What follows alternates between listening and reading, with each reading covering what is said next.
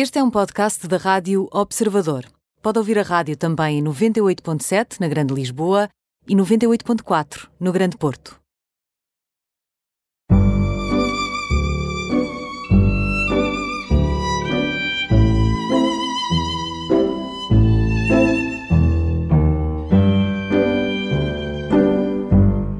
Bem-vindos ao programa Imperdíveis, hoje com Jorge Líbano Monteiro, gestor, casado, pai de seis filhos e secretário-geral da ACES, que é a Associação Cristã de Empresários e Gestores.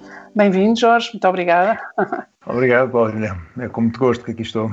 Jorge está aqui numa múltipla condição que tem a ver com alguém que trabalha e trabalha muito e nesta, nesta altura de crise é chamado a trabalhar ainda mais Uh, a gerir também esta parte que estamos todos a gerir em casa, cada um com as suas famílias, uh, se calhar os seus seis filhos, ou não sei se estão todos consigo e com a sua mulher, e também. Estão todos em casa. Que, que felicidade todos também. em casa, mas, mas com do, dois a trabalhar ainda. Ah, muito bem. Deve ser uma devastação no, no frigorífico e na despensa. e, uma, e se calhar também um bocadinho mais de desarrumação na, na sala, talvez. Uh, Jorge, mas, mas hoje é esta dupla condição de alguém que pertence a uma família numerosa e que está muito ligado, e por ser gestor, está ligado a uma associação, uma rede de gestores que estão muito comprometidos com criar, construir a esperança em tempos de crise. A ACES é uma marca de humanidade, de ética irrepreensível, ética nos negócios, de acrescentar valor, de responsabilizar os gestores e as empresas, mas neste momento aquilo que vos move é não, não deixar ninguém para trás e não deixar ninguém desanimado ou caído. É isto?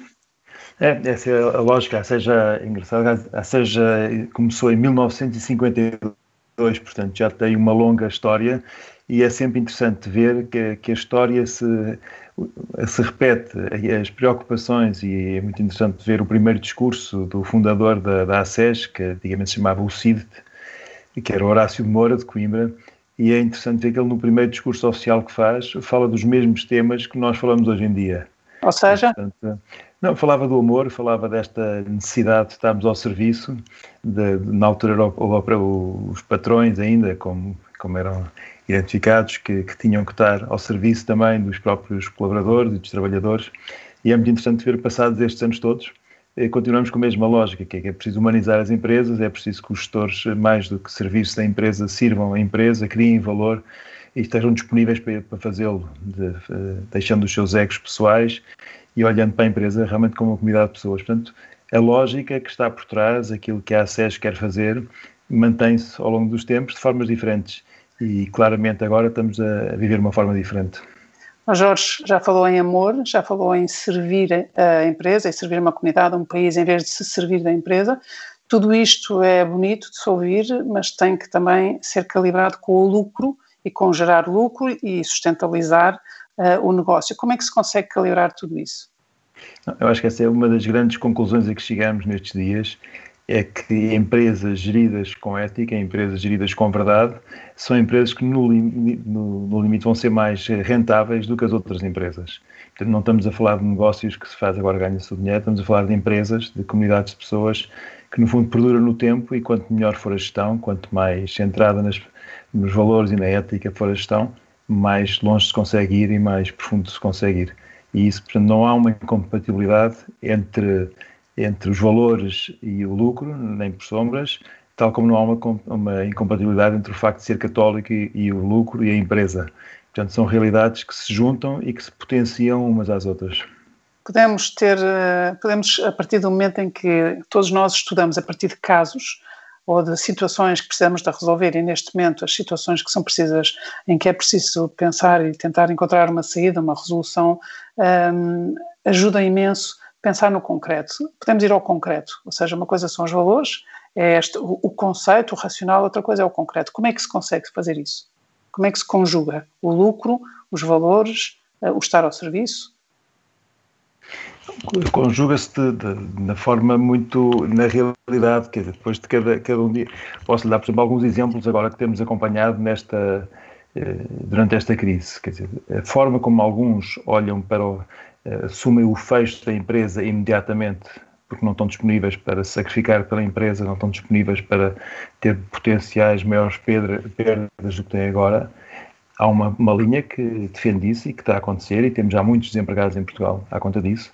E, por outro lado, temos empresas onde os líderes dessas empresas procuram formas de, no fundo, manter os seus colaboradores, procuram formas de retirar a ansiedade e o medo que os seus colaboradores têm, com medidas concretas, que posso também dizer, que procuram encontrar aqui. Como? Não, por exemplo, olha, uma, várias empresas, e posso, estou, estou, a falar de várias, estou a falar de 20 empresas, assim, de repente, que me lembro, de, de, de empresas que logo quando a crise começou disseram que não iam despedir ninguém e queriam manter as pessoas. Se calhar, se calhar, como estamos a enunciar boas práticas, se calhar podemos dizer o nome das empresas e talvez essas empresas inspirem outras, não é? Sim, não, podemos, podemos dizer, mas estou-me a lembrar do Grupo Pestana, estou-me a lembrar do Jamel Saúde, quer dizer, que tem uma preocupação direta e imediata de conseguirem manter um grupo de pessoas que está com eles porque consideram que as pessoas são mais importantes da empresa e que têm uma responsabilidade para elas. O Grupo Pestana, posso também dar nota, por exemplo, o que fez foi para ganhar esta confiança e para dar esta confiança às pessoas nesta altura de mais despesas e de, de diminuição do rendimento do agregado familiar, por exemplo, adiantou o subsídio de férias Portanto, ao adiantar o subsídio de férias e depois arranjou uma forma de, à partida, ir a dar prémios suficientes para poder compensar o subsídio de férias para as pessoas não ficarem a perder. Isto é uma medida de dar confiança e de querer apoiar. Jorge, mais, podemos, podemos fazer assim mais um enunciado de boas práticas, porque eu acho que é nesta exemplificação que se calhar surgem ideias para outras empresas, e já não estou a falar daqueles que baixam imediatamente os braços, porque se calhar esses ninguém os consegue mover, mas há alguém que está aqui no plano inclinado, o que é que eu faço? Uh, há muitas pessoas, há muitos gestores que se calhar não sabem que podem fazer pequenas, grandes coisas que salvam, não é? que resgatam. Por isso, por mim, esteja à vontade, pode dar mais exemplos, quantos mais melhor, nesta fase. Não, não, não sem dúvida, é, é, interessante ver. Nós temos feito aqui algumas reuniões com uma, um grupo de empresas que são as empresas familiarmente responsáveis, são as empresas EFR, e, e, no fundo vimos aqui muitas medidas boas que, que, as empresas têm levado e têm avançado e estão em quatro grandes eh, blocos. Já agora podemos. Um primeiro são medidas mais a nível operacional. Então, no fundo, conseguirem que, que, a pessoa possa trabalhar a partir de casa, mantendo a atividade da empresa, que é uma coisa importante também para o lucro que estávamos a falar, portanto não, não morrer, mas claro. ao levar as pessoas para casa, levaram isto com muita atenção. Por exemplo, lembro de Moraes Leitão, que uma das coisas que dizia, responsável de, de, de, pessoas dentro da empresa, é que telefonava àqueles que tinham mais de 60 anos para saber como é que eles estavam e como é que estavam a adaptar à parte tecnológica porque tinham mais dificuldade. Portanto, é este... É muito interessante, é muito interessante porque realmente não é a geração mais tecnológica, não é? Muito bem. Sim, não, e, e são aqueles que têm mais dificuldade e que de repente é uma mudança maior e os mais novos aguentam-se facilmente nesta lógica onde eles já estão também, portanto, mas todo este, este apoio que é dado ao teletrabalho. Por outro lado, aqui é todo um conjunto de medidas, esta da manutenção dos postos de trabalho foi a primeira, uma segunda da, da manutenção das remunerações, outra também dentro desta lógica da remuneração, como lembro, foi manter os prémios que estavam para ser dados, outra empresa fez os aumentos que estavam para ser feitos nesta altura também, portanto, tudo medidas para conseguirem criar aqui a noção da confiança e tirar a ansiedade das pessoas, porque infelizmente sabemos que há muitos, portugueses, muitos trabalhadores portugueses que neste momento estão em casa sem saber se vão ter emprego quando, quando a crise passar, quer dizer, todos estes mais de meio milhão de, de portugueses estão em layoff, quer dizer, muitos deles têm este medo de saber o que é que vai acontecer a seguir também a esse fim. Mas posso lhe dar por outras medidas de criaram pequenas linhas de aconselhamento médico para tirar esta ansiedade também da questão de, da saúde. E, portanto, estando muitas vezes as linhas médicas uh, sub, fizeram pequenos uh, grupos, uma enfermeira, um médico, ou nas empresas maiores mesmo um gabinete clínico, que no fundo ajuda a tirar as primeiras dúvidas e ajuda a tirar a ansiedade das pessoas para esse, para esse apoio. Portanto, Há, alguma, porque já falou das boas práticas e das, das empresas familiarmente responsáveis, não é? Estas que também se certificam nessa, nessa qualidade, que é extraordinária, da conciliação uh, casa-trabalho, família, uh, vida pessoal, vida profissional. Um, quais são as boas práticas? E uma vez que estamos neste enunciado, que nos anima, uh, porque não é tudo mau, também há coisas que estão a ser só a manutenção, só o Jorge dizer que há empresas que estão a manter até os aumentos de ordenar os, os bónus, os prémios, acho que também dá um certo respiro a muitas pessoas que realmente estão aqui um bocadinho uh, no fio ou a sentir-se na corda bamba ou sem rede. Uh, mas gostava também que incluísse nestas boas práticas estas de conciliação familiar, uma vez que agora estamos todos confinados a casa e aqueles que trabalham em casa também passaram a ter uma sobrecarga muito grande, não é? Sim, é engraçado, uma, uma das medidas que, que, se falava muito e que estas empresas EFR estavam à frente das outras neste sentido era o teletrabalho e a flexibilidade do trabalho e agora de repente em 15 dias, 20 dias, afinal todas as empresas podiam fazer este teletrabalho. Lembro-me da, da AGAs que dizia que estava a pensar um grande projeto para fazer a mudança das pessoas para casa no segundo semestre deste ano e que de repente foi obrigada numa semana, fez o um grande projeto e estão todos os colaboradores em casa é. a trabalhar. De facto, de facto, o futuro chegou mais cedo, de facto. O futuro chegou mais cedo. A transição, a transição foi do dia para a noite, não é? Ou da noite para o dia. São, eh, de repente parece que temos que todos ter uma tradição de trabalhar em casa quando a transição foi feita num dia, em dois ou três. Não, não, eu sei, e, for, e houvesse mais computadores portáteis, porque de repente desapareceram, as grandes empresas tiveram que comprar computadores portáteis para dar aos, aos seus colaboradores, portanto, de repente desapareceram os computadores portáteis do mercado. Já não, é, já não é só as máscaras nem o álcool que desaparecem, os computadores, os tablets. Não, não os computadores também. Ó Jorge, em sua casa, é. onde há seis filhos, há um casal com seis filhos, vocês tinham oito computadores? Tinham oito ecrãs, possibilidades de trabalho? Não, não, não temos oito computadores, não temos oito computadores, mas cada um também já tinha, já havia por grupos eh, os computadores e portanto conseguiram fazer isso. Já agora, foi... gostar de partilhar como é que eh, os seus filhos têm idades compreendidas entre quantos anos, quais é que trabalham? É mais velha, temos o, mais velha tem 24 anos e a mais nova tem 5 anos, portanto há aqui 15, eh, uma pequena diferença de idade já agora para reforçar aqui a, a minha mulher, a Filipa, que foram seis serianas, portanto Caramba, também foi aqui uma, um, desafio, um desafio, mas é, mas é interessante. Pode, portanto, dois... pode dizer os nomes deles e as idades agora? Se não for devassado, é. claro. Não, não, não, nada. A Maria tem 24, depois o Francisco tem 22, o Manuel tem 21, a Madalena tem 19, o, Zé 14 e depois a Marta 5 eh, anos. Portanto, é aqui, então temos aqui vários, vários níveis. E aqui é, tem sido muito interessante esta vivência também dos oito em casa, que já era uma coisa muito pouco habitual eh, com dois, os dois mais velhos a trabalhar e, portanto, seus, o, o, seu trabalho habitual, e depois os outros dois a estudar na universidade, e depois um ainda com, com esta escola virtual, a partir de, da escola onde está. E a Marta? Mais, e, a, e a Marta distribui-se por todos e vai brincando com todos aqueles que pode e que não chateia, também tem deve ser aquela situação em que a criança, a mais pequena, de repente tem a família toda em casa, mas ninguém lhe liga nenhuma. ninguém pode ela, pode brincar com ela. Ela, ela, ela faz-se ela faz notar. com, não, com cinco anos. Seja... Com cinco anos, imagino que sim, imagino que sim. Consegue, consegue marcar a sua posição. Não, mas tem, tem sido interessante esta, este voltar a estar junto, não é? Que não é uma coisa fácil ao princípio, outra vez, para cada um ter o seu, a sua vida, já muitos com, com vida muito fora, e portanto foi interessante este voltar a, juntar todos. Mas por outro lado também há coisas que têm sido uma experiência muito interessante em termos de conversas com eles, quando as coisas estão calmas, também há dias em que não se consegue conversar porque está tudo mais nervoso, mas sim, sim interessante. E mesmo depois a parte deste acompanhamento espiritual também de através destas missas televisivas e de, destes terços televisivos, também tem sido um, aqui um fator de grande união entre todos e de, de reforçar para nós, para mim, para eu, para mim católico, é também muito importante toda esta parte da, da vivência espiritual desta crise e, portanto, esse tem sido um momento também interessantíssimo.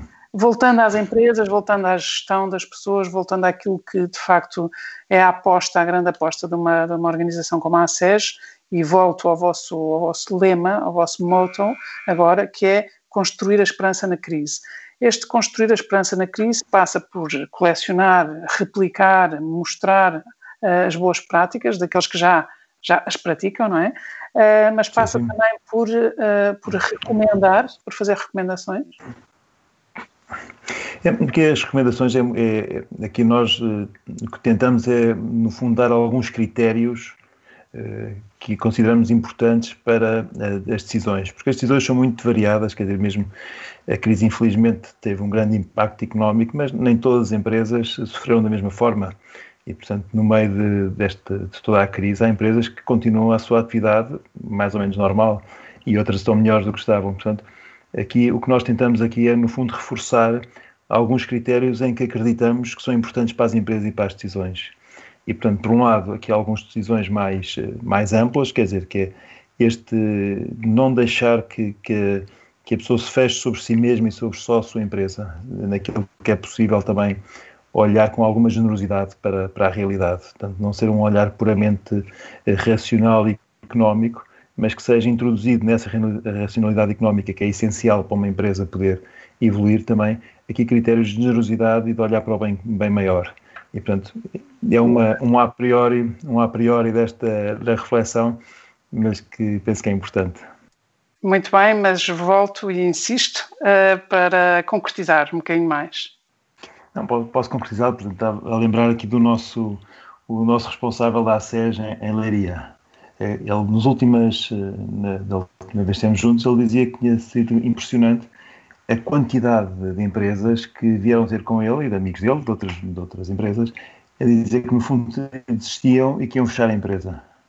E ele perguntava-se, mas não, porque é que vocês vão desistir neste momento se vocês têm alguma capacidade ainda para manter a empresa e podem aguentar? Portanto, no fundo, as pessoas estavam a desistir porque não queriam mais, já estavam fartos, já estavam cansados. No fundo, estamos a sair de uma crise há pouco tempo ainda e, portanto, ficam sem esta capacidade e sem esta generosidade, no fundo, de cumprir o seu papel de líderes e de, de avançar novamente na, na, empresa e tentarem recuperar. Aqui a lógica é não, não desistir e, e conseguirmos que, que as pessoas não desistam de, e assumam a sua missão, que é uma missão tão importante nesta fase Gostamos de dizer que aqui os, os líderes empresariais nesta fase eh, são a linha da frente do combate à, à crise económica, tal como os enfermeiros foram e os médicos foram na parte agora médica, agora são os empresários que têm de estar na linha da frente deste combate à crise económica. Ou seja, se bem entendo, é, nós tivemos eh, três armas até agora. A primeira e grande arma era o isolamento social, não é? o distanciamento social a linha da frente na, na, na guerra, no, no, campo de batalha, tudo o que é uh, profissionais de saúde, médicos, enfermeiros e profissionais de saúde, na rua, proteção civil, autoridades, e agora temos que ter esta terceira arma, digamos assim, contra a crise, que, são, que é a linha avançada dos gestores, dos líderes uh, e das pessoas que também estão, muitas delas, Uh, sem capacidade. E o Jorge também faz questão de dizer não é só uma falta de coragem, é falta de capacidade. Às vezes é falta de almofada, Sim. falta falta de condições, ponto. Sim, sim. Oh, Laurinda, e muitas empresas que, e muitas empresas por esse país fora, sabemos, a única solução que podem ter pode ser fechar, porque não têm mesmo outra capacidade de avançar com ela. Mas essas estão, pronto, é, uma, é a realidade do negócio que não se pode fazer nada.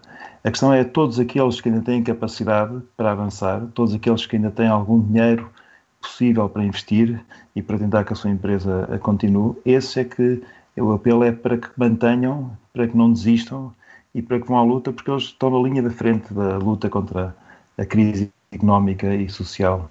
São as empresas que têm que fazer. E ainda têm armas, não é? E ainda têm uh, ainda algum... têm armas. Já têm munições, digamos assim. É, temos, por exemplo, nós temos um, um programa que, que, nos diz muito dentro da SEG e que lutamos muito por ele, que é, que é uma coisa muito básica, mas que tem uma influência brutal na, na vida das empresas e da, da economia portuguesa, que é os pagamentos a, a horas.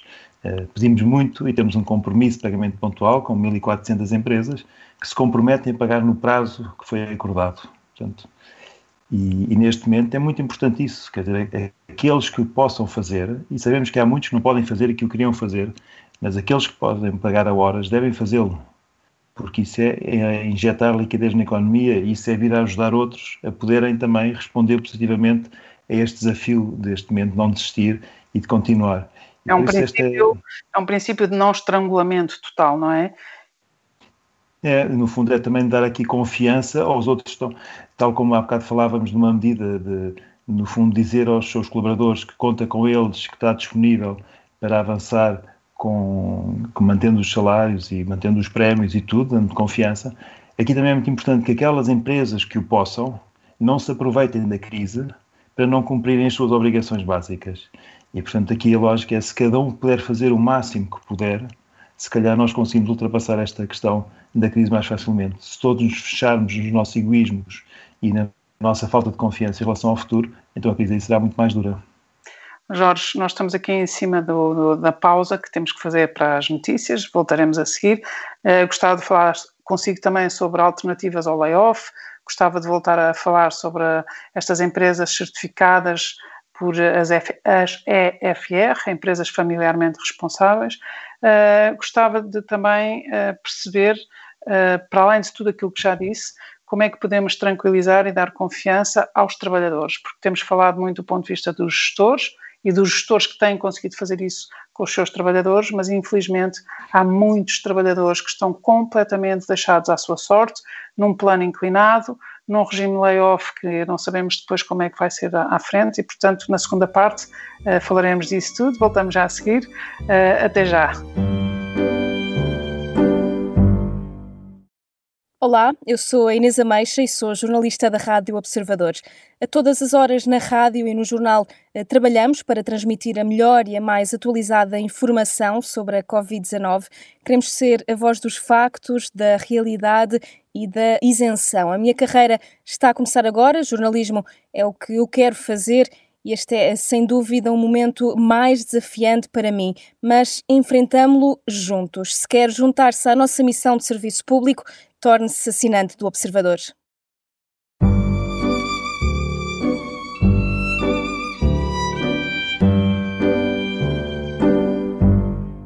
Bem-vindos à segunda parte do programa Imperdíveis, hoje com Jorge Líbano Monteiro, gestor, casado, pai de seis filhos. Neste momento estão os oito em casa, uns, uns estudam, outros trabalham e ainda há quem não faça muito, que é, é a mais pequena, que tem 5 anos. é secretário-geral da, da ACES, que é a Associação, a Associação Cristã de Empresários e Gestores. Falámos durante a primeira parte sobre uh, como construir a esperança na crise a partir dos gestores e agora se calhar gostava de falar a partir de, das pessoas individuais, dos trabalhadores a quem tudo está ou a ser tirado, negado, posto em, em suspenso e o que isto dá de intranquilidade, de, de desânimo e de, de, falta de esperança. Ou seja, como é que se constrói a esperança nesta crise que atinge as pessoas um, e não só os gestores e não só a possibilidade de manter as empresas abertas. Sim, realmente é um, hoje em dia, quer dizer, para muitas, muitos trabalhadores, se calhar é a grande maioria dos trabalhadores portugueses, tem esse, esse drama, no fundo, como, como dizia, de estarem deixados um bocadinho à sua sorte, não é? E de poderem não ter esta confiança em, em, gestores e em empresas que, no fundo, está preocupado com a sua vida e está preocupado também com em levar as coisas para a frente da melhor forma. E muitos estão com vontade de fazer, muitos líderes, e não o podem mesmo. E, portanto, e se calhar a única solução que podem vir a ter, infelizmente, é mesmo o fecho da empresa e por não outra solução. Mas, de qualquer forma, até chegar a esse ponto, há sempre aqui algumas lógicas diferentes que se podem tentar. Quer dizer, e o que vejo. É que os trabalhadores, o que é que as pessoas, as pessoas individualmente podem fazer também para acrescentarem valor à empresa? Ou seja, o que é que esta, nesta lógica do todos por todos, o que é que cada um de nós individualmente, e sem ser à espera do gestor, à espera do, do diretor, do, da pessoa que me vai dar ordens ou que me está a liderar, o que é que eu posso também fazer chegar-me à frente como? Pois, eu, vejo, eu, em relação a muitas empresas que tenho visto, a sensação que eu tenho é que as pessoas perceberam que isto é realmente uma, uma crise onde todos temos de estar juntos. E, portanto, a, a, a, informação que eu tenho tido é, no fundo, equipas muito mais juntas umas com as outras e as pessoas muito mais disponíveis. Portanto, eu acho que nesta fase, uma primeira coisa é perceber que todos somos importantes para a recuperação das empresas. E, portanto, não há aqui ninguém que possa ficar fora se eu quero manter a mesma função, uh, o mesmo estilo de trabalho que fazia há uns tempos, se calhar não é possível. Neste momento tenho que ir à procura daquilo que a empresa precisa. E isso pode implicar, por exemplo, mais trabalho, menos salário, pode implicar prescindir de algumas regalias para que todos tenham, ou seja, ganhamos todos menos para que todos possam ganhar alguma coisa? Acha que as por exemplo, pessoas individualmente estão dispostas a isso? por exemplo, há uma, há uma experiência, uma, ainda, ainda da outra crise, de uma rádio portuguesa, que, que, o que fez foi precisamente isso, propôs a todos os colaboradores retirarem uma hora por semana do seu trabalho, com a consequente redução no salário, e com esse dinheiro e que conseguiu poupar, conseguiram manter todos os postos de trabalho e não sei ninguém. Agora pode dizer e, os portanto... nomes das empresas todas. Sempre que estivermos a falar de boas práticas, sou eu que lhe peço. É, pode dizer o meu nome, porque eu acho que é prestar homenagem e é dizer se estes fizeram, talvez nós possamos fazer. Não é, não é porque eles fizeram que eu também vou fazer no sentido de copiar, mas é no sentido de replicar e de inspirar. Não, não, mas é. Qual é que foi a rádio? É, esta rádio foi a Rádio Renascença, por exemplo, que fez, fez isso mesmo, portanto, assumiu para não despedir ninguém, no fundo retirou uma hora por cada um. Portanto, é este espírito também de capacidade de trabalhar em conjunto e estar disponível para fazer coisas diferentes. Mesmo vemos neste momento algumas empresas eh, que se reconverteram eh, para encontrar novos negócios que são mais necessários. Tem que haver aqui uma eh, disponibilidade dos próprios trabalhadores das empresas para irem ao encontro daquilo que é preciso. Portanto, no fundo, é ter aqui uma atitude também ativa de procurar uh, apoiar, porque isto só vai em conjunto com, como nós acreditamos muito nas empresas, ou estamos todos a remar para o mesmo lado, ou então é muito difícil depois conseguirmos esta, esta ligação. E quando há esta unidade entre trabalhadores e a equipa de gestão, é muito diferente do que, que se consegue atingir. Jorge, no seu caso, que é gestor, uh, e portanto tem o seu lado gestor, tem o seu lado de alguém que representa uma associação, mas também o seu lado de trabalhador, não é? De dar o litro pela empresa e, para, e, de fazer o seu trabalho, o que, é que, o que é que tem sido a sua atitude individual neste caso? Não, eu, eu, na minha lógica, como tenho estado, eh, o meu trabalho sou muito eu que também o desenvolvo e também o, o o acompanho em todas as, as, vertentes onde tenho estado. Portanto, eu acho que esta lógica é de perceber que a empresa precisa de mim, mas precisa que eu seja ativo e que seja proativo e que também possa aqui sugerir. Portanto, muitas vezes, eh, algumas empresas não é assim tão fácil, mas eu acho que esta capacidade de contar com todos dentro da empresa é, uma, é um ponto muito importante. Não é? Nesse sentido, aqui o que eu procuro fazer é, no fundo, criar o meu próprio espaço e criar aqui mais valia para a própria empresa a partir daquilo que eu, que eu faço. Os eu seus, acho que este é um bocadinho. Os seus filhos, desculpa, os seus filhos, há dois filhos, há bocado disse que dois dos seus seis filhos estão a trabalhar em casa. E eu pergunto, uh, eles estão numa situação também precária, igual aos outros, a muitos outros, ou estão uh, ligados a áreas estratégicas e têm, de facto, esta, este privilégio de se poderem manter, manter ativos e, e, e, sem tanta instabilidade? Como é que Não. está a ser com eles? Não, aqui em casa tenho, tenho uma que ainda está a fazer, ainda tem que sair para trabalhar, trabalha na Santa Casa de Misericórdia, na parte de apoio à equipa de idosos e, portanto, continua a fazer este acompanhamento a quem precisa mesmo, já e a Santa Casa é a última, a última bastião de apoio, muitas vezes, que, que tem, e portanto ela continua a fazer a sua, de, quinta, de semana a semana, continua a estar lá presente e, portanto, não tem, está na linha da frente também, neste momento, do, do apoio a esta, a esta crise toda. O outro trabalha numa consultora e, portanto, é mais fácil para ele e foi mais fácil para ele readaptar-se aqui, está a trabalhar a partir de casa e, portanto, está, está bem com, com vontade. A minha mulher também está, trabalha numa, numa IPSS, que é o Valdacor, ligado à recuperação de, de pessoas uh, com problemas de álcool e de droga e, portanto, também tem uma comunidade de 80 pessoas que precisa de ser acompanhada e, portanto, também mantém esse acompanhamento eh, diário. Ou seja, na vossa família há pessoas que arriscam diariamente ficar infectadas e trazer eh, Covid para casa, digamos assim, trazer o vírus para casa. Sim, temos ainda pessoas que têm que fazer, tanto com todas as medidas possíveis, mas que são necessárias e, portanto, têm que cumprir. E que essa poderiam, também poderiam ser pessoas que diriam neste momento, e esta também, isto casa com a pergunta que eu fazia ao princípio, que é nós, a um nível individual, cada um de nós, numa atitude também de valores, ética, responsabilidade e de construir a esperança na crise, é também não recusar fazer aquilo que, que nos põe em risco. Ou seja, os médicos, os profissionais de saúde não têm esse direito, não é? De abdicar, nem de recusar, as autoridades também não, os governos, o governo não pode deixar de governar, a, a proteção civil não pode deixar de, de, nos proteger, mas depois também individualmente há muitas pessoas que realmente arriscam diariamente, não é? Na, na área social, essa sua filha na Santa Casa de Misericórdia e, e a sua mulher no Val da Cor, que é realmente uma instituição que recupera pessoas com, com problemas de adição a álcool e drogas. Jorge. Olha, é como, é como o Papa, já agora só, o, o Papa Francisco também da sua capacidade sempre de, de apresentar assim exemplos bons, é o que ele chama neste, na consagração que fez, os pequenos heróis, não é?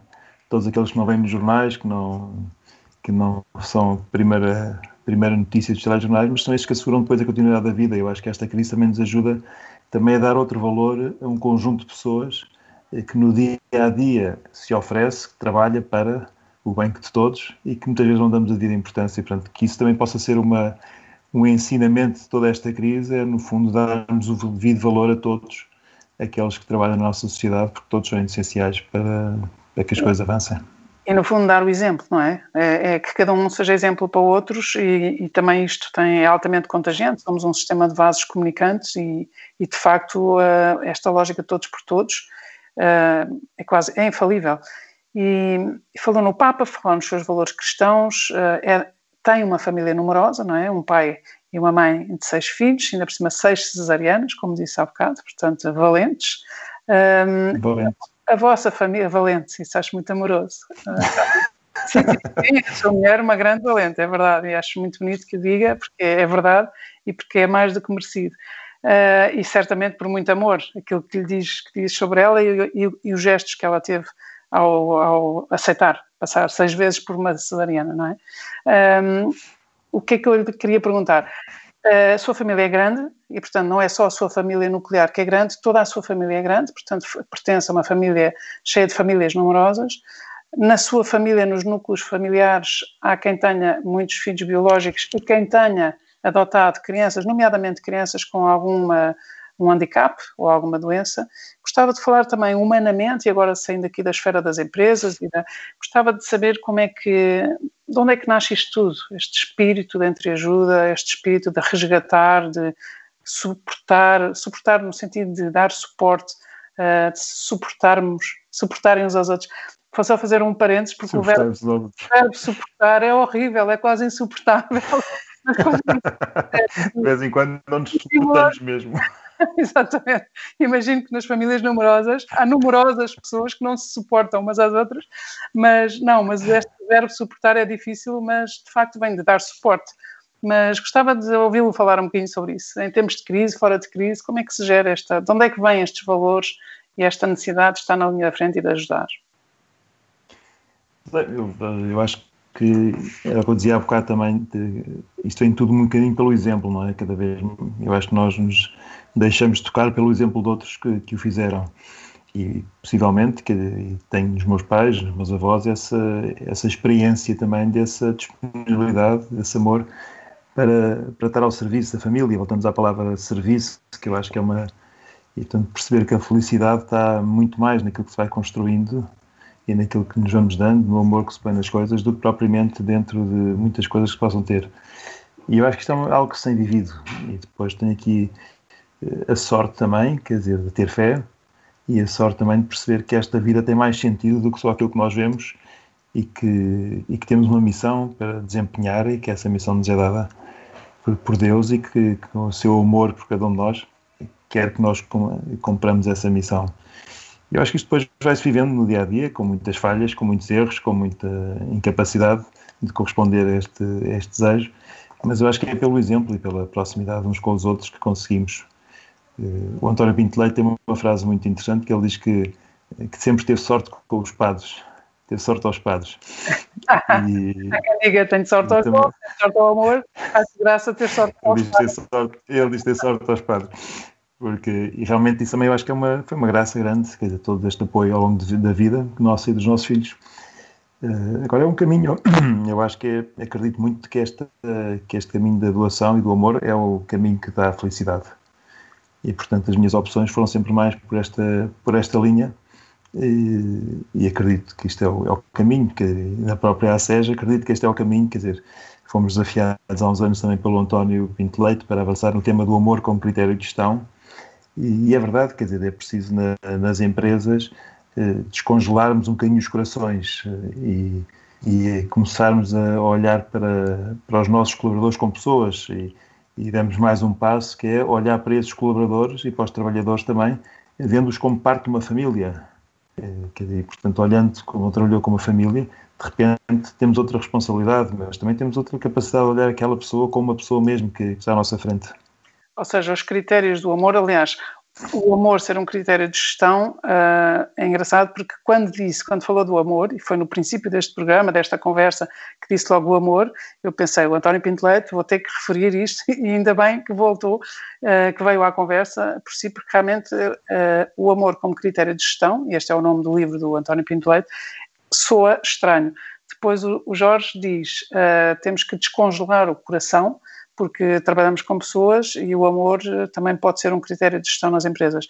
E, e isto leva-nos a uma, uma espécie de família, não é? Um, em que a lógica é aceitarmos, encontrarmos pontos de, de acolhimento, uh, de aceitação do outro, de respeito do outro, e essas alavancas, essas forças uh, são também alavancas, alavancam muita eficácia.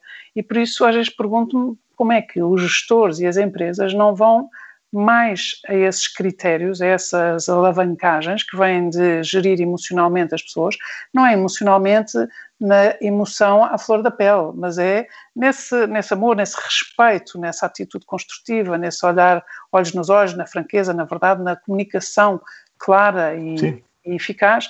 Sim. E espanto-me como é que não se faz mais isso. Uh, acha que realmente o critério das famílias ser aplicado. Um critério das famílias numerosas poderia ser aplicado às numerosas pessoas, às incontáveis pessoas das empresas? Não sei se os critérios das famílias numerosas, mas uh, está-me a, a, lembrar aqui em relação ao, a esta questão de, de olhar as pessoas. Portanto, no outro dia estavam a dizer que o presidente do Santander, o Pedro Castro Almeida, eh, que estava a telefonar aos 19 uh, trabalhadores do banco que estavam positivos. E, portanto, que ele fazia questão de ir telefonando de forma regular.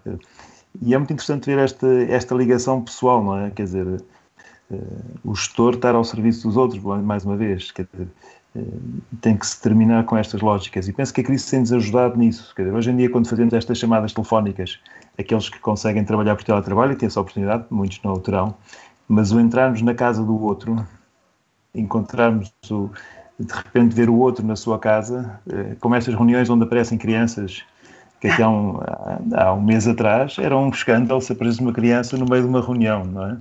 Agora habituámos, habituámos a ter que ver as crianças e com gosto, os filhos que vêm, perguntam uma coisa, a mãe dá uma resposta. Até há um tempo atrás nós só podíamos falar do Benfica ou assim de umas coisas fora da empresa, tinha que escolher o que é que era habitual falar. Agora, poder apresentar a família, está ali a minha mulher, está ali a minha filha, tudo mais, pode ajudar um bocadinho a descongelar as corações e olharmos uns para os outros como pessoas dentro das empresas. E se calhar pode ser essa uma grande, uma, um grande ensinamento desta crise e uma lógica diferente também de uma gestão eh, realmente centrada nas pessoas, centrada nas famílias, que eu acho que é essencial para, para nos podermos, eh, para podermos ter empresas competitivas, porque é só, só trabalhadores felizes é que podem dar tudo à, à empresa e dar o seu melhor à empresa só trabalhadores estejam confiantes é que também uh, aderem com confiança à proposta que é feita. E eu penso que nesta crise e na solução da crise vai ter que passar por aí, quer dizer, uma unidade maior de equipas, uma unidade maior entre todos aqueles dentro da empresa, esta capacidade para olharem o futuro sem medo, mas com realismo, mas serem capazes também de reinventar, encontrar novos negócios, eh, não insistirem no mesmo negócio que tinham, porque já não vai dar, já acabou, passou essa fase. Então, como é que se pode reinventar, encontrar novas estratégias, fazer a ligação entre empresas, cooperar mais. O Miguel Maia, este ano há seis, dizia uma coisa muito interessante que era que não, o segredo não era o, o, segredo não era a alma do negócio, mas a alma é que era o segredo do negócio. E, portanto, voltarmos a pôr a alma dentro dos negócios. E, e se calhar que se esta crise nos ajudar a fazer isto, com muita pobreza que vai existir e muita solidariedade também vamos ter que ter, e as empresas vão se ter que abrir para fora e ter atenção a todos aqueles que vão ser excluídos nestes próximos meses e ter a ver com é que formas é que se podem encontrar. Mas a empresa, com núcleo de criação de valor, de criação de riqueza, tem que se reinventar com base nisto. E penso que seria uma boa solução. Jorge, cerca de dois minutos, ainda não falámos aquilo que poderiam ser as alternativas construtivas ao layoff, mas quer dizer, de alguma forma, eh, de alguma forma fomos falando, mas gostava de saber se há alguma coisa assim muito concreta, muito pragmática que pudesse deixar aqui nestes últimos minutos da conversa. Eu aqui estas, eh, muito pragmaticamente, eu acho que é este olhar para, para as empresas e para os colaboradores como pessoas e como famílias e, e acho que pensar eh, em cada um, no fundo, dar o conforto possível àqueles que precisam neste momento e vai ser muita gente vai precisar de conforto. E esse, no fundo, é a atenção ao mais próximo, ao próximo. E esse mais próximo podem ser os trabalhadores da minha empresa, onde eu vou ter que dar tudo aquilo que tenho e aquilo que posso e aquilo que sei para conseguir levar um negócio para a frente, para reinventá-lo, para fazer de novo.